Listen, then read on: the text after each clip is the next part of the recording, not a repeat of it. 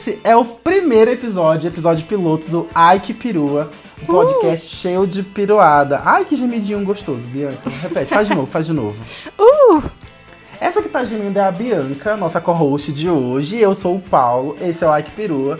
Pra você que tá aqui de gaiato no navio, esse é o podcast, é o momento onde nós separamos pra simplesmente falar um monte de merda. Exatamente isso. A gente tá aqui pra falar o quê? por você.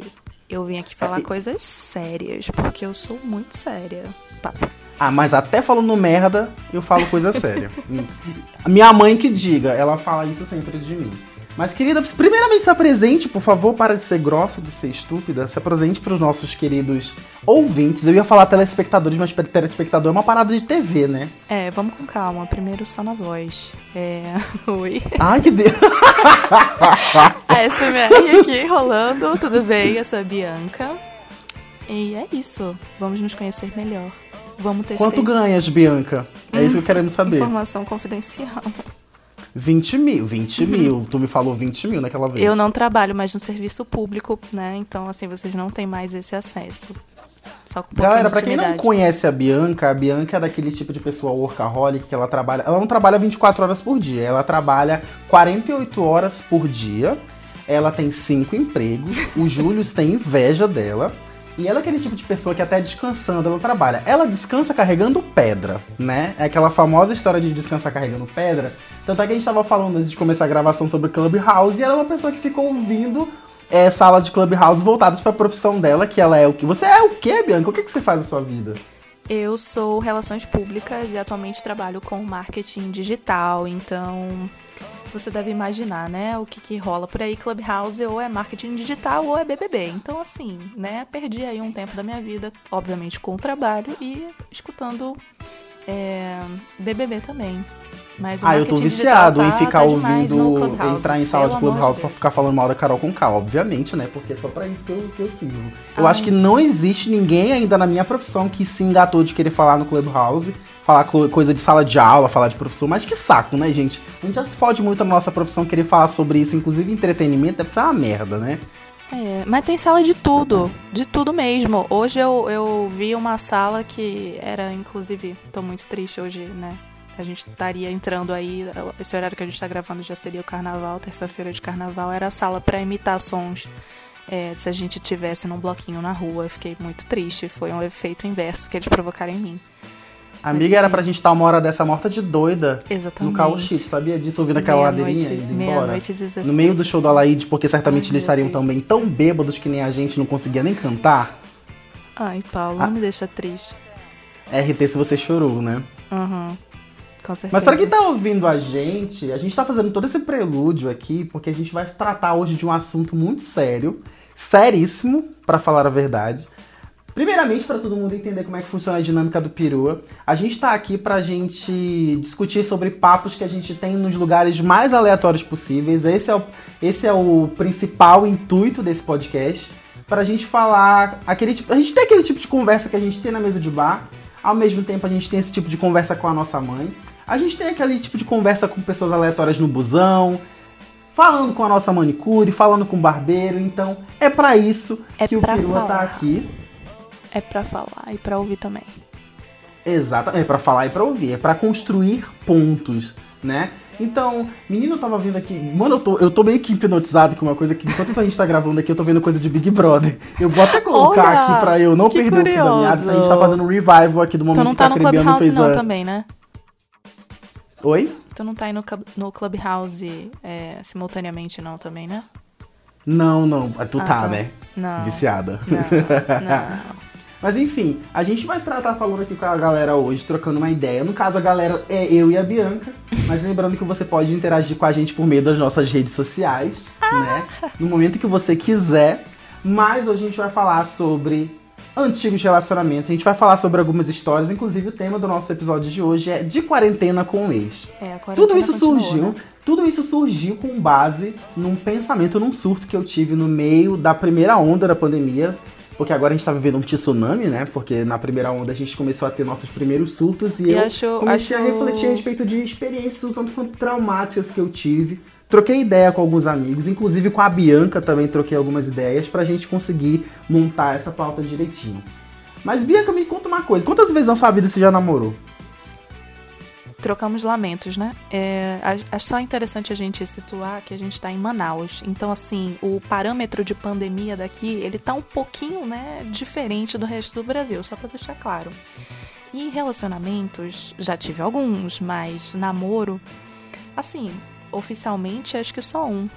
Mas não teve pedido, então aí fica o questionamento, foi ou não foi, né? O que, que é um namoro, o que, que é um relacionamento, o que, que é uma ficada. Fiquei reflexiva depois de ouvir algumas histórias.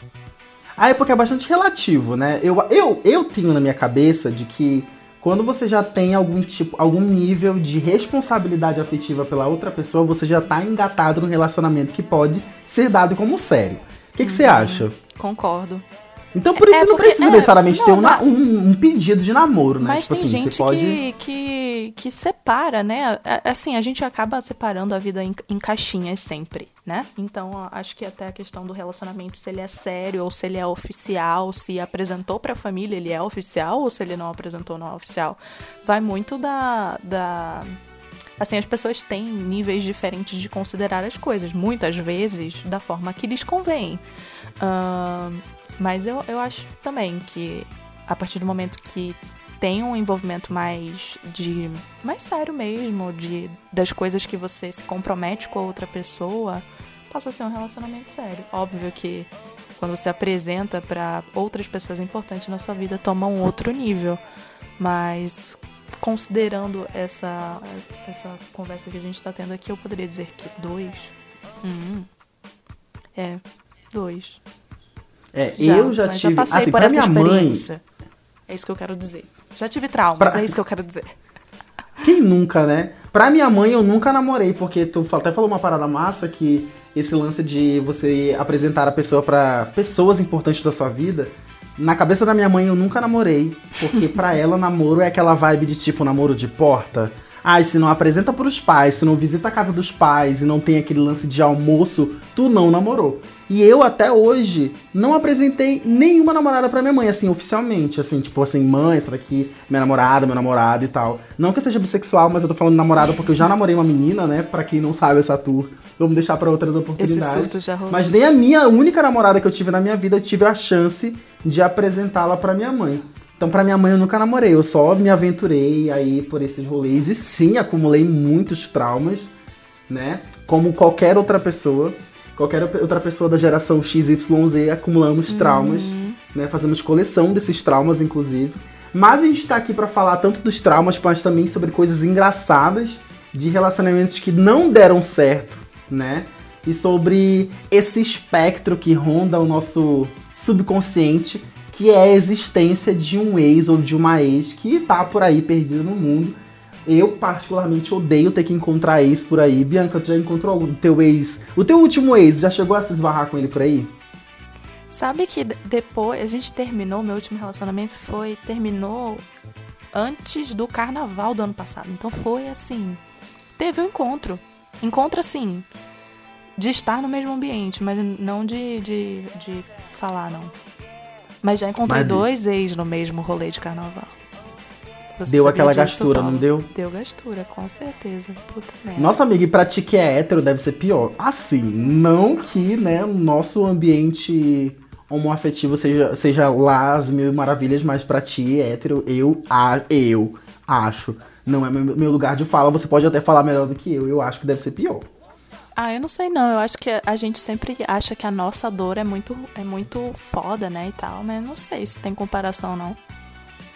Tipo assim, não sei se tem comparação, uh, não que um seja num nível mais aprofundado do que o outro, mas tem as suas peculiaridades. Eu não acho que, tipo, seja mais difícil, não. Tem desafios que eu acho que a gente, por não ser, por não sermos homens héteros, né? A gente se identifica em algum nível. Então eu acho que a gente passa por algumas dificuldades que são semelhantes, sim, mas tem as suas particularidades. Eu acho que a gente sofre. Com gente, homem, a, a gente com sofre. Fiuk aqui, homem, hétero, cisgênero. Uh. Ai, gente, desculpa, Mas, deixa enfim, eu chorar aqui um lance pouco. De... esse lance de você ah, é, acumular traumas, como a gente mesmo falou, todo mundo já né, faz essa coleção aí, um arsenal de traumas, a gente separou aqui algumas histórias, mais precisamente duas. Duas histórias onde a gente vai esboçar alguns reacts aqui para vocês. É, falar sobre essas histórias e comentar sobre essas histórias que são trágicas de diferentes formas.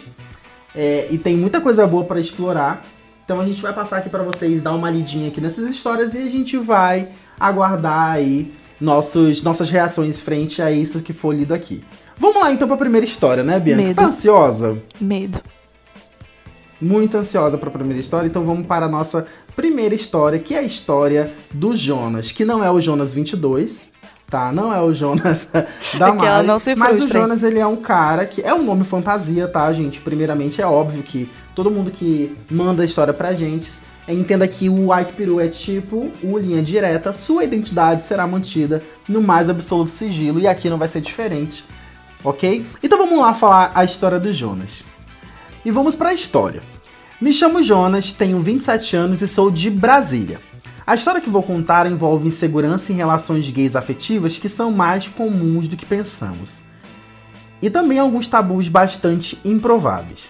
Aos 17 anos me aceitei gay quando me vi perdidamente apaixonado por um cara que morava perto de mim. Cara, todo viado já passou por isso, puta merda. Como toda relação imatura e prematura, sofri com o fim sozinho, calado, principalmente por não ser seguro o suficiente para compartilhar com as pessoas meus devaneios gays.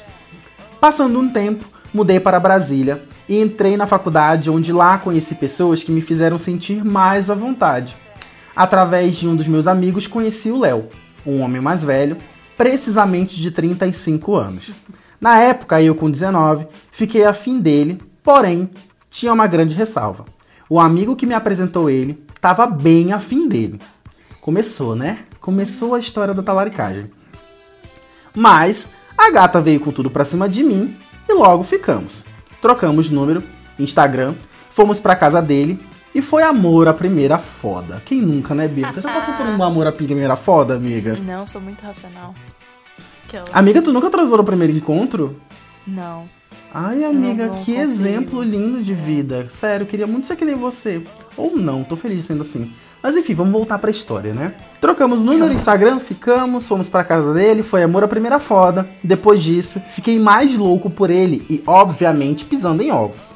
Afinal, eu era um dos poucos muitos anos mais novo, recém-chegado no nicho gay e aparentemente ele era um homem bem resolvido. Aparentemente. Em alguns momentos eu aceitei que estava super na dele e resolvi investir ainda mais. Chamava ele para sair várias vezes durante a semana, transávamos sempre, a conexão sexual era ótima e o papo dele era muito bom. Gatinha tava Fui apaixonada. conhecendo ele. Amiga, sim, tava entregue já o bichinho. Olha, na primeira foto já tava entregue. Complicado. Mas quem somos nós pra ju- julgar o pobre gado aqui, né? É. A conexão sexual era ótima e o papo dele era muito bom. Fui conhecendo ele mais a fundo e definitivamente virei um gado. O problema era minha mente de gay mirim e a mente dele, de uma gay experiente, a.k.a. maricona. E quando eu falo de experiente, ele era experiente mesmo, da pior forma possível. Descobri que o Léo havia divorciado recentemente. Pra piorar, a ex era uma mulher. Caralho. Questionei ele da situação. Sim. E ele confirmou, aproveitou e lançou logo uma bomba. Desse casamento vieram dois filhos. Isso mesmo, a maricona era papai. Eu fiquei tipo, quê? Eu, madrasta aos 19, não estava preparado. Aquela noite foi esquisita, demorei para assimilar, ai caralho, que merda, e, de- e preferi tirar logo a roupa dele e iniciar os trabalhos. Até porque, pior que fosse, o dia tudo acabaria em pica. Bicho, parece até que eu tô lendo aquelas historinhas do Marcelinho lendo contos eróticos. Não tá dando essa impressão? Demorei para assimilar e Complicado. preferi tirar logo a roupa dele. Isso, isso, isso. Mas enfim, vamos continuar a história. Caguei aqui, né? Vamos ver qual vai ser o desfecho da história do viado nervosa. decidi seguir em frente e deixei essa história pra lá. Afinal, estávamos nos conhecendo, nada de concreto entre nós. E para que eu estaria cobrando ele de certos esclarecimentos? Concreta só as ilusões, Não- né, na cabeça dele. É, exatamente. Quem tava assumindo a bronca era totalmente ele, porque o cara tava super feliz lá com o divórcio daquele, né? Super feliz com o divórcio? Não, não tava feliz com o divórcio, mas o cara tava, né, num pós-término se garantindo por lá. Nada fazia muito sentido. O foda é que eu tava me apegando e criando certas expectativas que eu sei que não devia. Totalmente entregue a ele, resolvi pedi-lo em namoro na semana em que completamos três meses ficando. Três meses em, em, em, em, anos gays, né? Em meses gays, isso quer dizer anos, né? Tipo assim, sei lá, tipo 15 anos. Então isso é foda. Como toda gay, boa gay apaixonada, fiz questão de bolar uma surpresa para ele na minha casa. Comprei um presentinho, comprei cerveja, marquei de pedir o jantar tinha tudo para dar bom e jamais passou pela minha cabeça qualquer possibilidade de ele dizer o não. O cara tava convicto, velho. É. Ele tava convicto tava de que ia dar bom. Bom, chegando em casa, trocamos carinho, nos beijamos e eu logo iniciei o pedido, já que eu tava bastante ansioso. Fiz toda a firula e pedi. Ele respirou fundo e naquele momento me deu uma leve, um leve ataque de ansiedade. Ele disse que antes de tudo a gente precisava conversar. Vixe, deu merda. Deu merda. Eu já tô aqui com ansiedade. E aí, o que, que aconteceu? Fiquei, ficamos com ansiedade por ele. Ele disse que antes de tudo a gente precisava conversar, pois ele tinha uma confissão a fazer. Para mim, tava na cara que aquilo era ou não. Para nós também, querida. É. Comecei a engolir seco. Se já não bastasse todas as bombas que ele me jogava sempre, veio a nova. Léo me confessa que era garoto de programa. Eu vou pedir agora pro editor colocar uma música dramática, tá, editor? Obrigado. Exatamente, Léo me confessa que era garoto de programa. Mais uma pausa dramática, mais uma musiquinha aqui de fundo.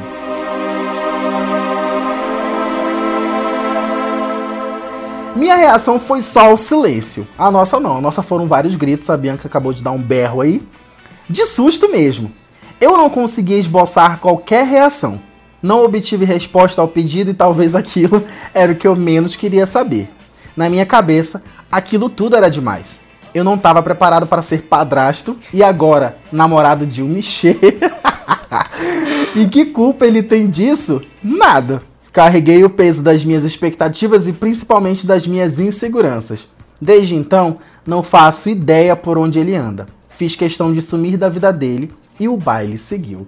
E essa foi a nossa primeira história, Bianca. Caralho, mas aí eu fiquei na dúvida aí no final. Ele se afastou porque o cara era garoto de programa e ele não conseguia lidar com essa questão? Ou o quê? Foi pelo fora que o cara deu nele? Não entendi. Não, eu acho que, tipo assim, é, é um tabu universal esse lance, né, de prostituição e tudo uhum. mais. Isso é algo que é iminente da relação que ele possa ter tido com o cara e tudo mais. Acaba se acentuando um pouco pra mais, assim, tipo, se maximizando um pouco, porque a gente tem que considerar que o cara tinha 19 anos, né? Então, Sim, tipo, bebê. acumulando toda uma insegurança que ele já tava acumulando desde antes dos 19. Ele chegou assim, tipo, de supetão no rolê. Ele teve esse contato com esse cara que ele se apaixonou. Para ele já, tava, já, já, era informação demais ele ter que processar a ideia de que o cara tinha se divorciado era recentemente, era uma mulher, né? E ainda tinha filho. Então por isso que eu achei engraçado aquela parte que ele falava assim, pô, já não bastava você ter que ser padrasto, Sim. agora vou ter que namorar um Michê. Foda, né? É, então era muita coisa pra uma mente muito juvenil. É, mas ele tava super apaixonado, né? Eu acho que se fosse. Tem gente. Ele foi, um... foi racional, né? Assim. Uh... No susto. uh, mas tem gente que chega num nível de expectativa e de paixão que iria falar, tipo, tá, mas eu não ligo para isso. E aí ia se afundar mais, né? Mas que bom que, né? Caiu aí na cabeça dele uma luz. Não, mas agora tu parou para pensar, tipo assim, qual foi a postura do cara, né? Tipo, não dele, né? Do, o Jonas é o, o menino de 19 anos e o Léo, que é o Michel. Tipo assim, tu já parou para pensar de que, o que que passou pela cabeça dele, tipo, quando ele deu essa pausa dramática do tipo, tá, eu acho que antes de eu te dar uma resposta, eu tenho que te fazer uma confissão? Tipo, será se ele fez essa confissão achando, esperando uma uma compreensão do Jonas, ou ele falou bem assim, tá, eu preciso jogar uma merda do, no ventilador para dar um basta aqui, para que ele não pare com isso, porque ele tá criando expectativa demais, então uhum. acho que ele tem que segurar um pouco essa onda. Porque, na verdade, eu não sei. O que, que tu acha, tipo assim, que ele deve ter pensado? Cara, é que eu não sei, que é muita história, talvez, assim, se eu estivesse no lugar do Jonas, eu ia falar, tá, mano, é só tu falar que tu não quer, tu não precisa inventar uma história pra mim, entendeu? Talvez eu chegasse nesse, nesse tipo de conclusão, que seria muita coisa. Tu imagina, o cara não era só divorciado, ele tinha dois filhos e ele ainda era garoto de programa. Como assim? Tipo, nesse meio tempo ele. Ou ele já era garoto de programa antes, quando ele já tava casado. É, são mil questões. Na minha cabeça, primeiro eu iria. Tá, fala pra mim que tu não quer, tá tudo bem. Eu ia chorar, feito uma.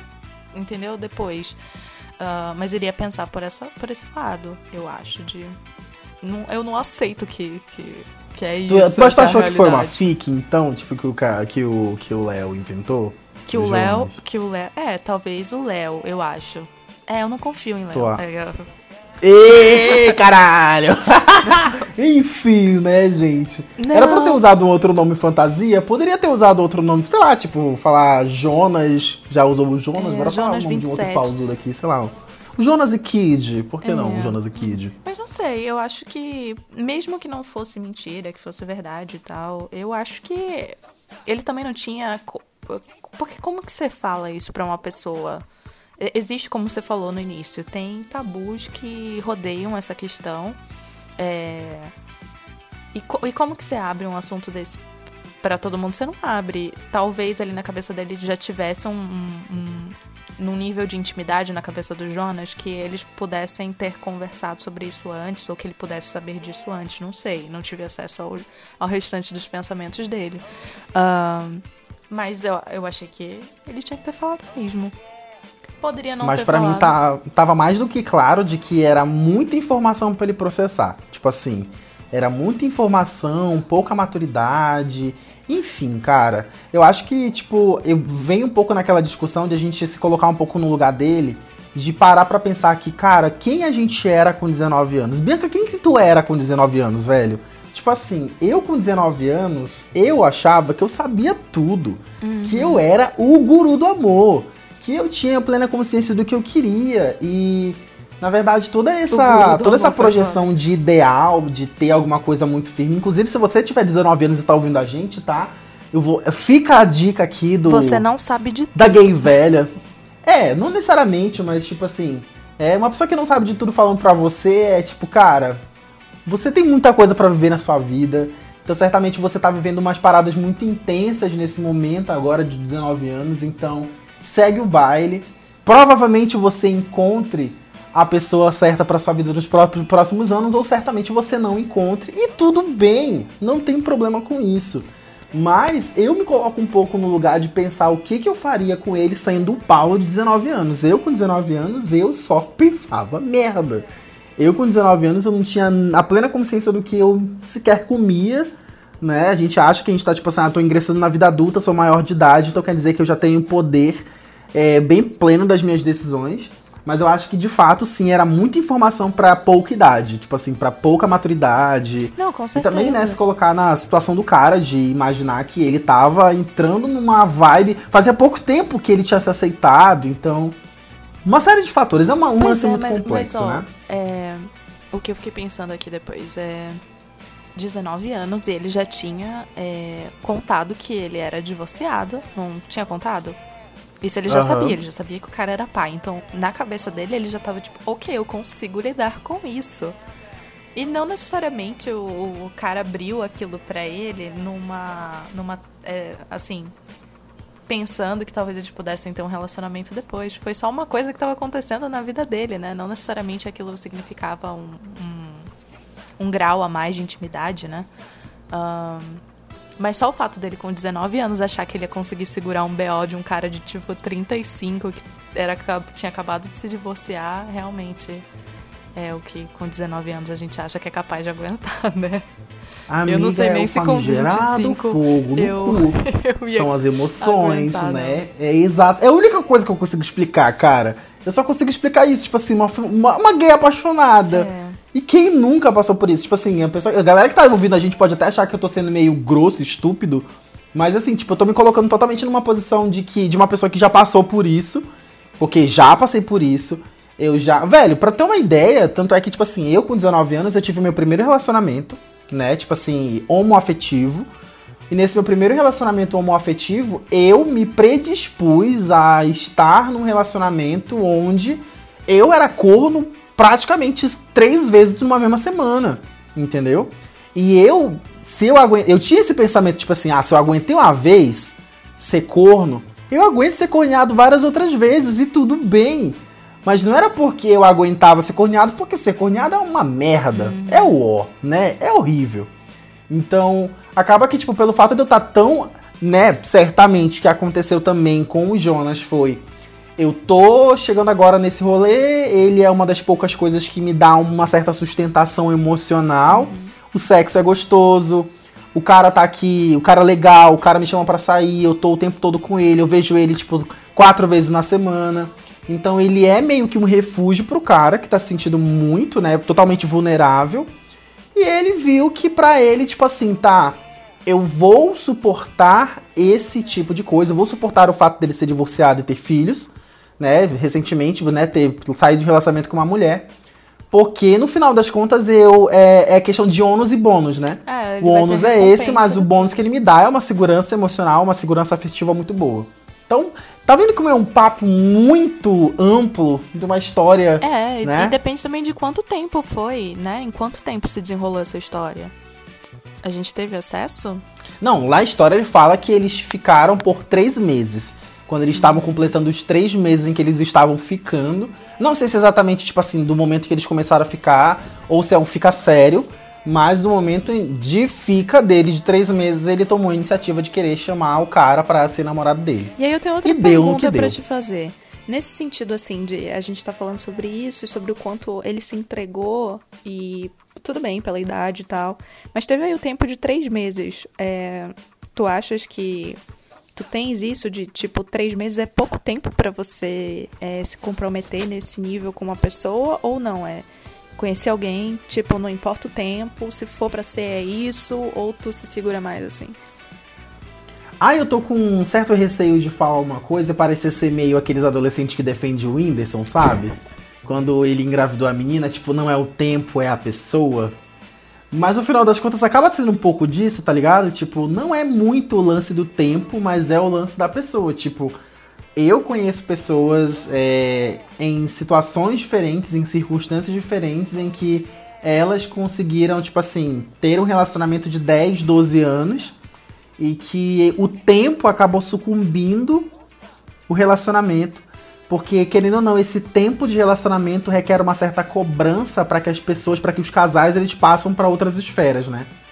Da mesma forma como eu imagino que, tipo, existe toda aquela petulância de você imaginar que as pessoas, elas têm meio que um tempo X, né? Tanto é que, tipo assim, eu ouço muito essa história de, tipo assim, ah, não, sapatão apaixonada, né? É... Uh, três meses no em, em anos sapatonescos são três anos, são 30 anos. Então a galera tem muito disso de querer mensurar a questão de tempo. Mas eu acho que varia muito de circunstância, varia muito de pessoa, varia muito de cabeça, varia muito de história também, sabe? Tipo, é, eu tive. Uh, meu último envolvimento com uma pessoa que foi um envolvimento que eu julgo ter sido sério, foi um envolvimento que foi algo em torno de três meses e para mim foi até mais intenso do que meu antigo relacionamento que eu tinha passado sete meses com ele. E eu passei só três meses e nem eu cheguei a oficializar de fato. Mas vamos lá pegar um pouco dessa galera, tipo, né, as arlequinas do, do Whindersson Nunes. E sim, não é o tempo, é a pessoa. Concordo. Assina embaixo, é isso mesmo, não tenho nada a acrescentar. e vamos agora para a segunda história, hoje no Ike Perua, e é da Mariana, ela tem 39 anos, é publicitária e atualmente trabalha como diretora em uma agência. Forças amigas, sei como é trabalhar em agência. Vamos lá. Tadinha dela. Há mais ou menos dois anos, me envolvi com um rapaz que era bem mais novo do que eu. Precisamente 15 anos de diferença, uau. O nome dele é Jorge. Jorge, vamos lá, Jorge. Nos conhecemos de um jeito nada informal. Em um evento acadêmico ao qual fui convidada para ministrar uma palestra sobre a minha área de atuação. A iniciativa do papo. Poderosa ela. A iniciativa do papo foi totalmente dele. Investiu vindo a mim no intuito de compartilhar algumas experiências profissionais. Nada muito fora do comum para quem está dando os primeiros passos na profissão. Bom, ao menos era o que me parecia no começo, até ele vir me caçar em todas as redes sociais possíveis. Segunda temporada de Yu aí, né? Era um stalker. Pode ser, pode ser. Me deu medo, me deu medo. Se não bastasse, me mandou mensagem no direct perguntando se eu lembrava dele. Obviamente que eu lembrava. Ele era franzino, mas chamou um pouco a minha atenção. Logo eu, a maior sugar mommy da minha cidade, não nego. Passamos a trocar mensagens periodicamente por semanas, sempre falando sobre coisas estritamente acadêmicas e profissionais. Ok, linda. Até que chegou um momento em que ele tomou a iniciativa de me chamar para tomar um café e prontamente aceitei. Atitude do garoto. Resumidamente, nos encontramos, ficamos no mesmo dia, transamos. O boy era dos bons, me deu canseira. Mas eu não deitei, fui lá e dei meu nome. Foi algo tão bom que por muitas vezes seguintes se repetiu, até se tornar um hábito constante ao ponto de nos esquecermos da vasta diferença de idade apesar de que isso sim me preocupava com o que os outros iriam pensar de mim, principalmente no âmbito profissional. Menina, isso me lembra um pouco, sabe o que? Só cortando rapidão aqui, tu lendo a história, me lembrou. Ai, que surto. Aquela música da Kelly Key, da menina. A Doleta, né? É a Doleta. É. Te chamo pro cinema. Você tem que estudar. Uhum. E quando a gente sai. Assim, é, ai, mano, típico romance de velha com menino novo. A Kelly Key, ela é maravilhosa. Ela prevê várias situações da nossa vida. Pode parecer escroto da minha parte, mas isso me colocava numa posição de vulnerabilidade absurda. Mas só fui parar para pensar nisso de fato quando já estava totalmente envolvida por ele. Mesmo considerando, resolvi arriscar, mas ainda assim no sigilo dos colegas de trabalho, dos amigos e principalmente da minha família, sobretudo do meu filho. Ah, eu tenho um filho adolescente que, que com certeza iria se sentir adoro, desconfortável gente, com mais tudo uma isso. história de um sugar, de uma sugar mãe que tem um filho. Sim, filhos no meio, né? Complicadores. Mas é tudo questão de eu não deixar ninguém saber e ficamos nisso por mais ou menos um ano e meio. Caraca! Namorando, mas sem bem um rótulo de namoro, sequer houve um pedido de nenhuma das partes. Apesar disso. Historinha repetida, hein, Bianca? Se identificando aí, querida? Uh! Apesar disso, já dava para sentir o peso da responsabilidade emocional que um carregava sobre o outro. Tava tudo maravilhoso, embora muito por baixo dos panos. Muito por debaixo dos panos. No mês em que completamos um ano e sete meses nesse rolê todo, veio a calhar de estarmos algumas antes de um feriadão que pensei de a gente curtir junto uma viagem, pegar uma praia e ficar tranquilos, longe dos olhares de quem a gente tinha tanto receio. Tudo isso foi uma ideia que partiu da minha cabeça e resolvi fazer uma surpresa para ele, crente de que ele ia amar ir comigo para Bahia, pegar uma praia afastada e ter um momento juntos. Fiz a surpresa para ele, mas ele ficou nitidamente desconfortável com tudo titubeou um pouco, acabou que brigamos até ele ver que aquilo parecia ser uma ótima ideia. E foi. Estar com ele naquela viagem me fez me apaixonar ainda mais por ele. Óbvio que viajar com quem se gosta dá essa sensação por tabela. Tudo estava melhor do que eu imaginava que seria decidimos em uma das noites juntos que iríamos contar para os nossos amigos mais próximos sobre nós, sobre o que estávamos vivendo, numa noite onde bebemos muito e fomos para o hotel bêbados, cheios de tesão e transamos o melhor sexo da nossa vida, aproveitando ao máximo oh, aquele nosso último dia de viagem. transar bêbado, né? Que é. delícia. O que eu não imaginava é que justo esse último dia seria o mais caótico e que me reservava o maior plot de todos. Ai, que será, hein? Aconteceu no aeroporto, minutos antes do embarque. Percebi que ele estava um pouco desconfortável enquanto tomávamos, tomávamos um café e ele soltou a famosa frase do Acho que precisamos conversar. E conversamos. Justo o desfecho de tudo aconteceu ali, da pior forma e no pior dos contextos. Ele me contou que já não gostava de mim como antes, que estava confuso e tudo o que queria era poder experimentar da vida para saber o que ele queria de fato falou que estava ficando com outras pessoas em paralelo a mim, me contou que se sentia bem fazer isso, visto que no fim das contas não tínhamos nada na cabeça dele, porque na minha eu estava certo do que eu tinha e do que eu queria. Pesado, hein? Pesado. E aí? Chega, eu tô com falta de ar aqui. Caramba. Pera, eu vou respirar um pouco. Uh. Já começa. Que merda, é, hein? Já começamos que eu achei é mais uma pessoa de 30 e, quase 35 anos, 39 ela tem. E na situação inversa, né? O novinho e ela se envolveu com o novinho também.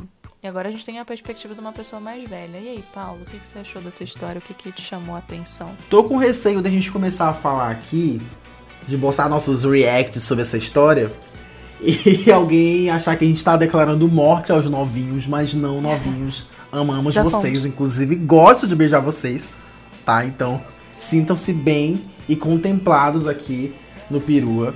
Mas, cara, é foi um rebuliço de muita coisa que eu pensei. Primeiramente, sobre esse contexto de você ter que colocar por debaixo dos panos uma relação, de você estar envolvido com uma pessoa, você gostar da pessoa, mas você não se sentir confiante, seguro ao ponto de você querer, né, deixar, né, sem se- ti- tirar por debaixo dos panos e mostrar pra galera, tipo assim, assumir a pessoa pro Brasil mesmo. Não sei se isso é de fato somente um reflexo da, da insegurança em relação ao profissional, em relação à família, mas parte um pouco da. Assim, eu tenho um pouco da na ideia da cabeça de imaginar que se ele desse um pouco mais de segurança pra ela em outros âmbitos, certamente ela estaria um pouco mais tranquila de querer expor esse sentimento e tudo mais. Ela estava numa posição muito, muito vulnerável.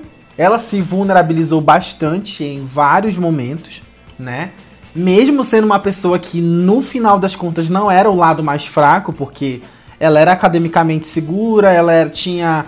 é, ela era profissionalmente bem resolvida, ao que parece.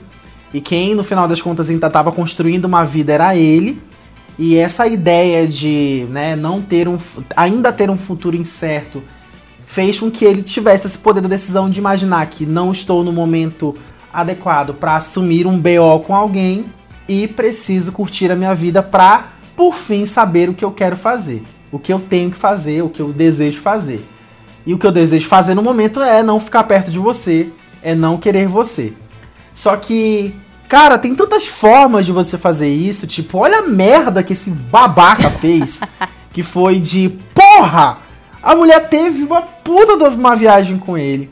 Teve uma viagem maravilhosa pra Bahia, sabe? Tipo, era por isso que esse vagabundo de merda, ele tava inseguro de querer fazer essa viagem, porque ele certamente já tava com isso na É, cabeça. provavelmente eu já tipo, sabia. sabe? Mas aí eu, eu vou trazer um, um outro lado também, que eu não acho necessariamente, óbvio que por, pela questão da idade, sim.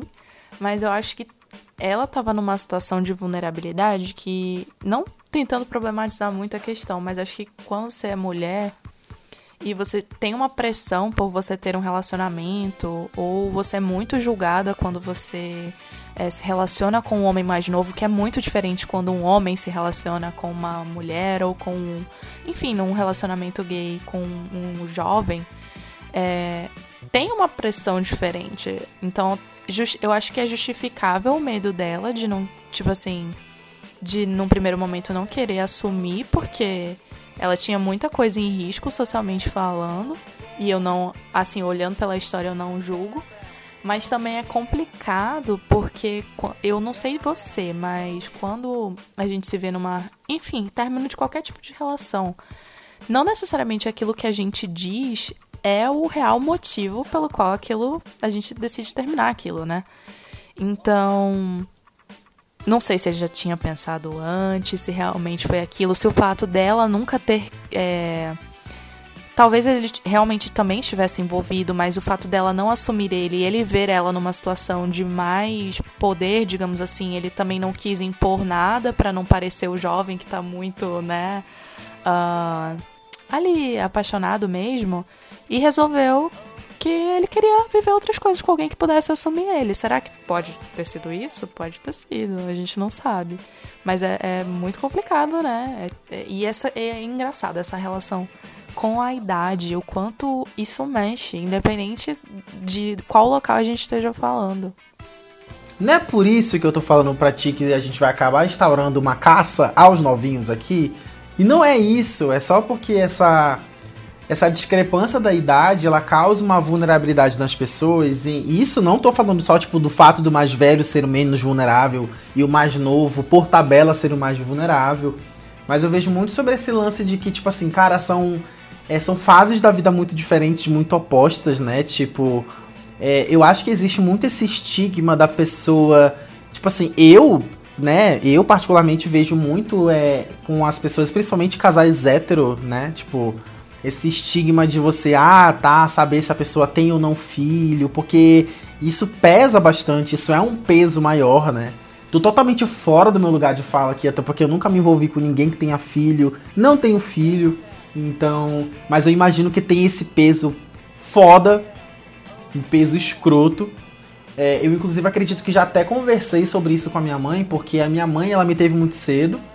E ela, né, depois que ela terminou, ela se divorciou do meu pai, ela começou a namorar com meu padrasto, eu já tinha, sei lá, 12 anos.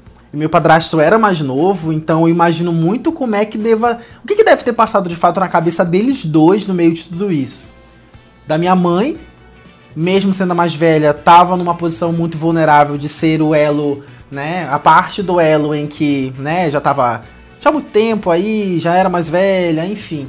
E também a fragilidade do cara, né, enquanto homem, toda essa esse estigma machista de, de imaginar que o homem ele nunca deve se colocar numa posição vulnerável, ele acabar ter se inserido nisso e tinha uma criança no meio, um adolescente no meio, né, de tudo isso. Mas, é, no final das contas, na minha cabeça, não sei se tu pensa igual a mim, mas, tipo assim, parece que os dois têm uma carga de culpa diferenciada, né? Parece que uma série de fatores culminaram para isso. Mas é inegável que ele foi um babaca, ah, que certeza. o jeito que ele fez foi uma merda. Foi uma merda. Que a gente poderia dizer típico que da filho idade. da puta. É, tipo, exatamente, tipo, cara, olha a merda que o cara fez, sabe? Tipo, eu imagino que o que deve ter passado na cabeça dela, tipo, os traumas que ela deve ter acumulado depois disso em relação a essa viagem, em relação ao último dia da viagem, tipo assim, o alívio que ele fez ela sentir de dizer, tipo assim, agora eu me sinto bem de te assumir para os meus amigos. E um período de menos de 24 horas ele chegar bem assim, então, foi mal, eu tava doidão. No final das contas é que eu não te quero mais. E eu acho que eu preciso curtir a vida porque eu não sei se é isso mesmo que eu quero se você é a pessoa que eu quero, né, construir alguma coisa, enfim. Foi cuzão. Mas que pau no cu, né? Foi, verdade. Enfim, que pau no cu. É, mas é aquela coisa, ninguém tá 100% certo, 100% errado. Mas eu acho que uma coisa que é interessante nas duas histórias é a gente perceber o que o começo importa pra caramba, o, o qual objetivo a gente entra numa relação com alguém, né? Também faz diferença pro desfecho que isso possivelmente vai dar, o quanto de expectativa isso gera, o quanto é esclarecido, o quanto não é. É complicado também a gente planejar tudo e ao mesmo tempo só deixar ir acontecendo porque a gente tem as nossas necessidades, é muito foda. Não tem um caminho mágico para que as coisas deem certo, mas me deixou reflexiva aí as duas histórias. Ainda que, e ainda que as coisas elas pareçam ser duradouras, elas não são para sempre né? Uh, gente, e eu tomo como parâmetro grandes histórias de relacionamentos dentro da minha família, dentro da minha casa. Acredito que você também, né, passou por isso. É, e todo aquele estigma de, de as pessoas imaginarem que, tipo assim, ah, se eu tô casando é para sempre, né? Uhum. Gretchen tá aí para mostrar isso, que nada é para sempre, né? Quantos casamentos essa mulher não passou, sei lá, 15? E ela tá mais do que certa, entendeu? Tipo, tem que viver intensamente todos esses romances e e ver até uma e usufruir dele o máximo que você puder usufruir dentro da, né, de uma esfera de responsabilidade, porque eu acho que essa responsabilidade afetiva ela é muito importante. Ela é muito importante. Foi isso que aconteceu com a primeira história, o fato de um menino ter depositado nas costas de um cara toda uma expectativa e ele ter sido irresponsável consigo e com o cara, porque eu tenho plena consciência de que ele acabou atribuindo uma figura de culpado pro cara. E nessa segunda história da pessoa, tipo, ter sucumbido o relacionamento. Aí no momento em que tava, tipo assim, depois de um ano e meio, que, né, tudo já tava muito mais concreto, o cara foi lá e foi totalmente responsável no timing, no tato, no jeito que foi falado.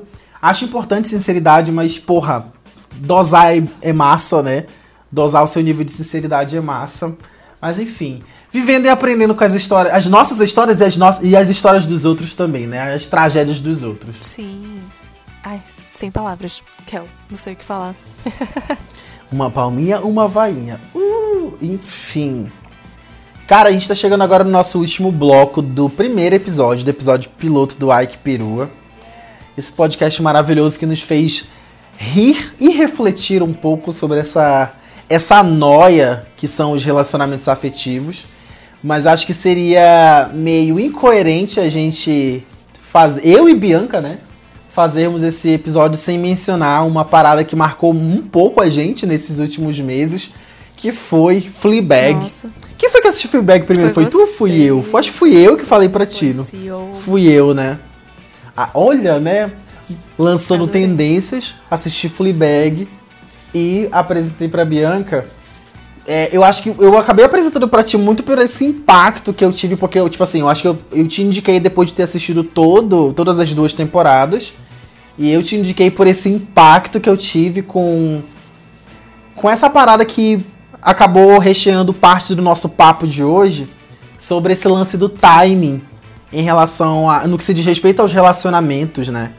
Esse lance de timing, de circunstância, que o timing que eu tenho pode não ser o mesmo timing que a pessoa tá tendo. Mas eu queria muito ouvir de ti qual foi o teu impacto em relação a, a, a todos os episódios e todo aquele rolê todo que aconteceu com com o romance da Fleabag com eu o fiquei... padre. E todos os demais romances dela, né? Porque ela assim, ela, ela era muito rolezeira Demais, de pica, mano. Né? Demais, e, assim. E, e sabe, o, o meu impacto maior, assim, não sei se a gente vai dar spoiler aqui no final, mas o meu impacto maior foi o, o quão real foi. Porque a série te leva para alguns absurdos, alguns exageros ali é, da relação dela com as pessoas de, e mostra essas relações dela de uma forma até caricata, né? Mas o final, a quebra de expectativa que a gente tem junto com ela, foi, pelo menos para mim, foi tipo muito real, assim. Eu fiquei, nossa, Coquelha. Nunca imaginei que eu ia chorar por causa de uma merda de uma raposa. É isso, né? A gente Resumido. poderia até terminar o episódio. Um EP resumido é isso. do peru agora com isso. Não, é porque a gente criou uma expectativa, cara, que o desfecho da história dela ia ser que nem aquela novela lá, que eu esqueci qual foi a novela, que a Lavínia Vlasak se, se apaixonou Cara. pelo padre, e o padre escreveu uma carta pro, pro Vaticano e ficou com ela, tipo assim, pra abdicar da vida de padre e ficar com ela. Eu esperava um desfecho que fosse algo do tipo, sabe? Só que parece que o que deu a entender mesmo é que eles, ambos, né, assumiram a postura de entender que estavam em times diferentes e que de fato era amor de pica, bateu, ficou, mas não era eterno, né? Era um amor de pica, cara. Tipo, e quem nunca passou por um amor de pica, é, né? que eles tinham necessidades uh, mas, diferentes tipo, de esse vida, lance né? do... É, expectativas também, é... Esse lance de... A, a galera acaba se encantando muito com esse match sexual que às vezes a gente consegue conquistar, porque para mim match sexual é uma conquista peso, sim, né? Se você... Exatamente, porque, porra, tipo, sexo é uma troca de energia bizarra né? Você se torna totalmente vulnerável a uma troca de energia. Então, quando dá certo, é porque, porra, privilégios. Se eu dei match sexual é porque eu mereci, sim. Então acaba que a galera ela fica se guiando um pouco por esse match sexual. Eu vejo isso muito. Até mesmo em realities, assim, sabe? Tipo, Soltos em Floripa, por exemplo, de. Não sei se tu, assi tu assiste Soltos em Floripa, cara. Eu assisti o primeiro episódio, eu acho, mas não continuei vendo, não. Inclusive, eu acho que eu assisti contigo comigo? Ah, eu não lembro. Foi numa noite de vinhos aí de que eu andei dormindo. Não, eu acho que não, hein? Acho que foi outra coisa que a gente viu. Mas enfim, né? Mas, cara, eu vejo muito nesses realities, assim, tipo de. Tanto soltos quanto de férias com ex, esses realities de pegação. Que acaba que a galera se torna muito disposta a querer passar por certas coisas. Tudo por conta de match sexual ou até mesmo por conveniência mesmo do relacionamento, tipo assim, pô, ele é gato, ela é gata e tal, vou, né, vou querer sustentar um rolê com base nisso, nessa parada superficial. Só que a gente tá vivendo épocas diferentes, cabeças diferentes, pensamentos diferentes, e a gente tem visões de vida diferentes, sabe? Tipo, né? Aquela. Todo mundo fica imaginando que aquele romance da música da, da Avril Lavigne, do Skater Boy, ou o Eduardo e Mônica é, na verdade, para mim é tudo meramente ficção. Quando passa pra realidade, acaba ficando o rolê um pouco mais embaixo, o buraco é mais embaixo. Mas é foda. Eu senti muito esse impacto pensando, lembrando, na verdade, na minha última experiência afetiva que eu tive, que era totalmente times diferentes em que se fosse, sei lá, tipo, daqui a alguns anos certamente daria certo. Mas não deu, né? Não deu. E tamo aí, e segue o baile. Chorei vendo uma raposa, mas, mas tá tudo certo. Também sentiu esse impacto, assim, tipo, não sei se isso te fez lembrar e refletir em algumas coisas que tu já viveu. Me conta um pouco sobre isso, Bia. Pane no sistema, alguém me desconfigurou, foi tipo isso. Mas eu, eu acho que tem, tem, a questão do timing mesmo. E, e cara, é isso. É, não me lembrou nenhuma situação específica, mas me fez pensar que tem coisas que não são para ser e a gente só tem que aceitar. E é isso. É, e eu já vivi isso de, de ter um match muito grande e de me fazer, de me colocar em situações que eu não precisaria estar, porque eu valorizei muito uma parada que estava na minha cabeça. E que se eu fosse olhar é, em termos práticos dos benefícios e dos, dos prós e dos contras do, do relacionamento em si, eu não teria por que me submeter ao monte de merda que eu me submeti, entendeu? Tipo, me doar da forma que eu me doei pra uma parada que não tava tendo retorno. E pode ser, e por muito tempo acreditei que era por conta de timing, mas é, foi um nesse relacionamento específico que eu falo é uma coisa que já tem que já tem que não que já teve mais de anos aí. Então não era timing entendeu? Não era timing. Era você tem que ser realista às vezes que as coisas não estão do jeito que você realmente imaginou, não era tudo aquilo que você pensava e que tá tudo bem. Uh, mas é o impacto de você parar e olhar, não é isso que eu quero e eu vou para um outro caminho. E às vezes a gente acaba se sujeitando, né, a, a esse. A, a algumas coisas, alguns tipos de desavenças ou algumas coisas que não fazem nada bem pra gente é, em detrimento disso, né? Tipo, é, eu aprendi muito com a minha mãe e também um pouco com a fé que a minha mãe tem de que quando você ama uma pessoa, você tem que dar a vida por essa pessoa. Quando você gosta você de alguém, tudo, você né? tem que estar tá lá disposto a se sujeitar a certas coisas que você até não gosta pelo bem daquela pessoa. Não é bem por aí na minha visão. Óbvio que existe todo um Existe uma parada romântica que vive, que, vi, que gira em torno disso, mas não é necessariamente por aí. Eu acredito que é possível sim você aprender a dosar essas coisas, né? Mas tem gente que acaba forçando. É, não é o time, mas eu vou forçar porque, cara, eu gosto, porque é bom, porque me traz um conforto legal e tudo mais. E tu acaba se sujeitando a certas coisas que, como você mesmo falou, você nem precisava estar tá passando por aquilo. É, a Fleabag, por exemplo, não precisava estar tá à tarde da noite numa parada de ônibus vendo uma raposa passar. Ela só tava fazendo aquilo porque ela gostava do cara. E depois ela percebeu, puta que pariu. Que merda, né? Levei o fora e tô aqui. Nesse sereno, nesse frio em Londres, me fudendo. Exato, Entendeu? Exato. Mas acho que é isso, né, Paulo? muitas reflexões, términos e inícios. A gente tá, a gente falou bastante sobre é, experiências que eu acredito que não se deram no momento de pandemia e talvez a gente consiga retornar a esse assunto para trazer as questões que a pandemia nos trouxe, né, nesse quesito de relacionamento, porque eu não sei para ti, mas isso mexeu bastante com a minha cabeça. É, da forma que a gente se vai passar a se relacionar, né, com as pessoas depois da pandemia e tudo mais. Mas foi um aprendizado aí a quarentena a gente teve, a gente está tendo algum tempo para pensar sobre essas experiências que já rolaram e como a gente pode melhorar aí para umas próximas. Estou e permaneço reflexiva, viu? A gente tem que inclusive pensar que bem provável a gente vai ter uma parte 2 do de quarentena com ex Dessa vez agora num contexto não pandêmico, onde a gente puder reunir até mais gente, se possível. E presencialmente tomando uma, dando uns shots de tequila antes de começar a gravação, que gosto, tal, né? Gosto, gosto. E estender essa roda de conversa para esses nossos amigos pra gente é, somar essas experiências e ficar dando mais surtadas. Quem sabe daqui até lá a gente não tem mais histórias para contar, inclusive nossas também, né? É, e esquecer essa onda de novo normal. O novo normal é a beira do meu pau, que isso não existe. Então a gente vai viver o normal de sempre, muito em breve vacina que vem a vacina. Para quem tá ouvindo, é, para quem tá ouvindo a gente, esse é o final do episódio piloto do primeiro episódio do Ike Perua. Se você gostou, vai lá no Instagram, dá uma moralzinha pra gente, compartilha com seus amigos, viu? Dá essa, esse follow na gente lá no Spotify, que a gente vai estar tá por aqui muito em breve, eu e Bianca, pra gente voltar a trocar uma ideia sobre qualquer coisa, qualquer merda que vier na nossa cabeça. São bem-vindos, é isso. Eu sou, por favor, né? Feedbacks são muito bem-vindos. Inclusive, se você tiver alguma história para compartilhar com a gente, falar mal de um ex, chora lá.